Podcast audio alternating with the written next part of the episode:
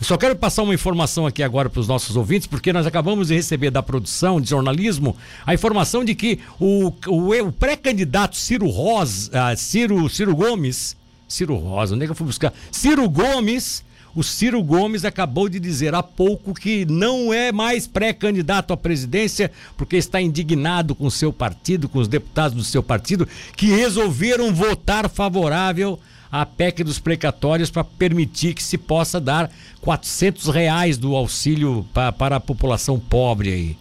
Tá, tá complicado, hein? Tem candidato a governo, a, a, a, a presidente da República que não sabe qual é o jogo que faz, né? Tem hora que diz que o pobre precisa de apoio, tem hora que é contra o deputado que deu apoio, enfim. Vamos ouvir falar com, já com um desses deputados que não tem nada a ver com isso. Afinal, ele defendeu a questão do precatório e defendeu desde o primeiro momento e está na ponta da linha agora conosco. Coronel Armando, bom dia, tudo bem com o senhor? Como é que vai? Bom dia, Milton Alves. É um prazer falar de novo com vocês aí de Tubarão, da Rádio Cidade e da região. Foi difícil fazer passar essa, ao menos em primeiro turno, a, a PEC dos precatórios? Olha, Arthur, é, desculpa, Milton. Está tudo difícil aqui em Brasília. Nós temos um clima político é, de oposição total ao governo, é, que envolve muita gente, e então não, não tem sido fácil passar as votações, principalmente quando é uma PEC que precisa de maioria qualificada. É, e a argumentação sempre vai existir, mas o, a, a, visão minha e da maioria é que a gente realmente tem que pensar no auxílio emergencial para as pessoas mais carentes, que tenha realmente a necessidade. É, isso é, gerou uma outra situação em relação aos precatórios, que é uma decisão condicional de cumprir, mas que iria inviabilizar a gente poder repassar o auxílio emergencial para a população que precisa. Então houve uma negociação muito forte eh, no sentido de, de, que os precatórios passassem a ser pagos em três anos, eh, 40, 30, 30 e 40, ou 40, 30 e 30, e, e, e isso eh, conseguiu capitalizar votos de partidos que normalmente estariam contra eh, essa votação, não por, porque ela atingiria os mais carentes, mas por questão política contra o governo Bolsonaro. Nós conseguimos votos do PDT e do, PS, do PSB, e, e, com isso nós conseguimos a aprovação ainda apertada em primeiro turno, 312 votos, e, e vamos ao segundo turno, provavelmente na terça-feira da semana que vem. É uma vitória para a população, eu acho que nós temos que ter a firmeza é, de definir o nosso voto e não ficar só preocupado com a opinião, é, a opinião externa, nós fomos, fomos eleitos para ter a nossa opinião e representar a população mas é, é, com coerência. E eu, eu no, novamente votei a favor do governo. É, isso é, eu acho que é importante, o governo tem uma base, é, ainda volúvel, mas tem uma base e, e cada vez vai ser mais importante visando o ano que vem, que é um ano eleitoral. Agora, Coronel, é, essa decisão do, do, do, Ciro Gomes, que anunciou há pouco, inclusive o jornalismo me passou aqui, de que ele está levantando, inclusive, suspendendo sua pré-candidatura a presidente, porque não pode estar no. Como se não possa estar no partido onde os deputados acabam votando contra as diretrizes, como a esses que apoiaram. Isso aí pode, daqui a pouco, fazer algum dos deputados desses partidos de oposição voltarem atrás, tomarem uma outra decisão no segundo turno? Olha, eu acho que o Ciro Gomes tem uma influência, mas o discurso dele é um discurso de candidato. Ele não é um discurso de anticandidato. Ele fez, fez um, um teatro, na minha opinião, é um teatro. Ele foi parlamentar, foi ministro da Economia, então ele é um camarada que entende a necessidade do governo buscar recursos para os seus programas sociais. E quando ele se posiciona contra, é uma posição é, ideológica de oposição. É, e, e, nenhum candidato, para ser presidente, vai ser candidato de um partido só.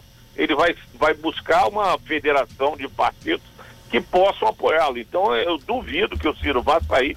Acho que é uma mentira que ele está dizendo aí para a população, para capitalizar, mas ele vai sim tentar resgatar. E a votação, ela vai ser é, é como um segundo tempo de um jogo.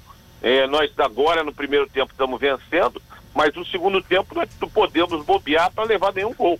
E é isso vai haver, vai ter que ter uma, uma ação. Eu acho que nós também temos que pressionar a esquerda, porque a esquerda sempre defendeu os auxílios, agora vota contra, ela sempre foi contra o teto de gastos, agora vota contra. Então tem uma grande incoerência aí no, na posição da esquerda, que a população tem que saber disso. Nós temos que ter coerência. Eu acho que o que baliza um partido, um parlamentar e um político é ser coerente. Quando ele é, ele é volúvel ou só vota por interesse, eu acho que ele perde a credibilidade. Então eu acho que o Ciro está mentindo, está fazendo um discurso para tentar sensibilizar os outros. Ele não vai ser, é, vai tentar ser candidato PDT, e sim de um grupo de centro-esquerda, e, e, ele vai se movimentar nesse sentido, está buscando esse espaço, e eu espero que ele não consiga grande apoio, eu quero sim que o nosso presidente seja reeleito.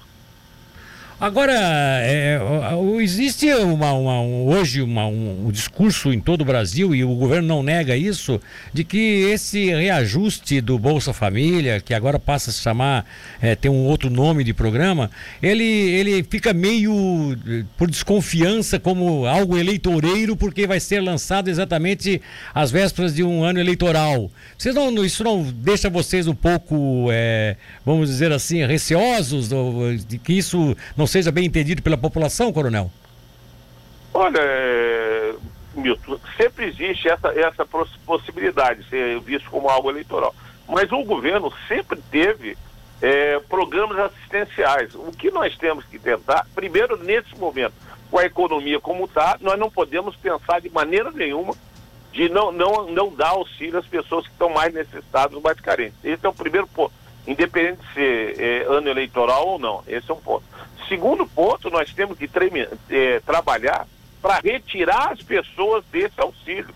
Essa é a grande função do governo. O governo vai ter que trabalhar para criar oportunidades para que a gente possa tirar as pessoas do, do auxílio e viver disso. Mas então, aumentando, mas aumentando o valor, não é, não é o contra, não é o paradoxo que o senhor está colocando, ao invés de o é. governo ter trabalhado no sentido de, quem sabe, alcançar aí essa população algo melhor e está tá aumentando o valor, não, não, não seria mas, o contrário? Está aumentando pela necessidade. Nós tivemos aí uma inflação, a desvalorização do dinheiro. Quem vai ao supermercado vê que é, para você fazer as mesmas compras você está gastando bem mais que, que você tem e essas pessoas nem têm acesso a tudo isso. Então esse aumento está sendo dado exatamente para compensar os custos atuais. Eu acredito sim que nós temos que trabalhar é, para que ele seja mantido após as eleições. Isso sim eu, eu acho que é uma coerência, que ele seja mantido num valor alto como esse, é, mas é abaixo do auxílio emergencial, nós estamos falando de 400 reais esse auxílio, mas é, o auxílio emergencial chegou a 600 reais. Então, e vai, vai atingir um, um, um segmento também, estamos tentando atingir um outro, um segmento mais necessitado.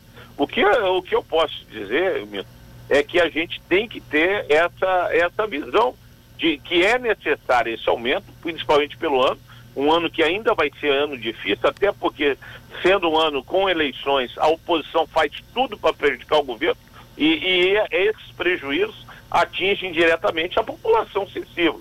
Então, todas as pautas aqui que a gente tiver, a oposição vai vir contra para criar fatos e dificultar a, a, governabilidade, principalmente no último ano. Então, eu vejo sim que não vejo incoerência, vejo a necessidade. Porém, nós temos que trabalhar para que ele seja continuado nesse valor, mas que também vise a saída da pessoa que vive do auxílio emergencial.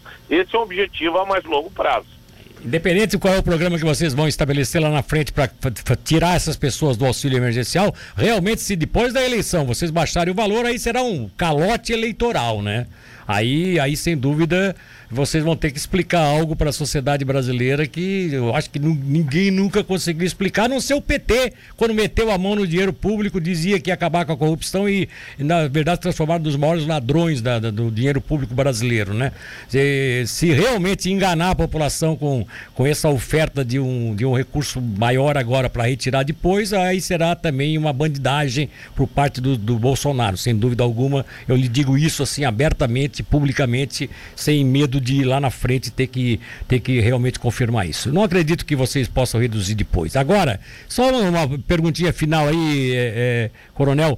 É, por que, que a Carolina Detone votou não? O senhor chegou a conversar com ela sobre isso? Olha, eu, eu não, não conversei com, com nenhum parlamentar sobre isso. A orientação do nosso partido foi para apoiar o governo, nós somos governo, e, e, em todos os momentos, quem é governo tem ônus e bônus. Eu sempre, e aí eu publiquei ontem, eu sou o deputado que mais vota com o governo aí em Santa Catarina, isso me baixa no ranking dos políticos, que é preparado aí para valorizar o novo, partido do novo, que votam dentro de, um, de, uma coisa, aquele ranking tem essa função, mas cada um é, tem assim, liberdade de expressar o seu voto de acordo com as suas convicções. A orientação do partido e do governo foi para que a gente votasse no, no, sentido de apoiar a PEC. Eh, essa, essa votação. E aí é uma decisão pessoal de cada um. Eu digo que a minha coerência está sempre marcada pelas minhas votações. Eh, acho também que a gente tem que trabalhar muito no segundo turno para não ser surpreendido. E temos um, um, um jogo muito pior quando for para o Senado. E o Senado, com o presidente do Senado, Rodrigo Pacheco, querendo ser candidato a presidente, ele, ele já nós temos minoria lá, e pode ser que lá no Senado isso não passe, que é um jogo bem diferente. Aí vai prevalecer o interesse é, político daquele pessoal de lá em prejudicar o governo e não beneficiar a população. Então me preocupa muito mais quando chegar no Senado, que infelizmente tem dado demonstrações ruins para a população de funcionamento de uma casa legislativa. Agora, não teria uma outra fórmula de o governo é, sustentar esse, esse, esse o, o, o recurso necessário para pagar esse reajuste no Bolsa Família é, usando uma outra metodologia e não através de uma PEC? Olha, a PEC, é, ela nos dá mais segurança. Tá? A PEC nos dá segurança, principalmente porque a gente estava falando de precatório. É, então a PEC visou permitir mudar uma legislação constitucional que era obrigar a pagar 89 bilhões, inviabilizando o governo.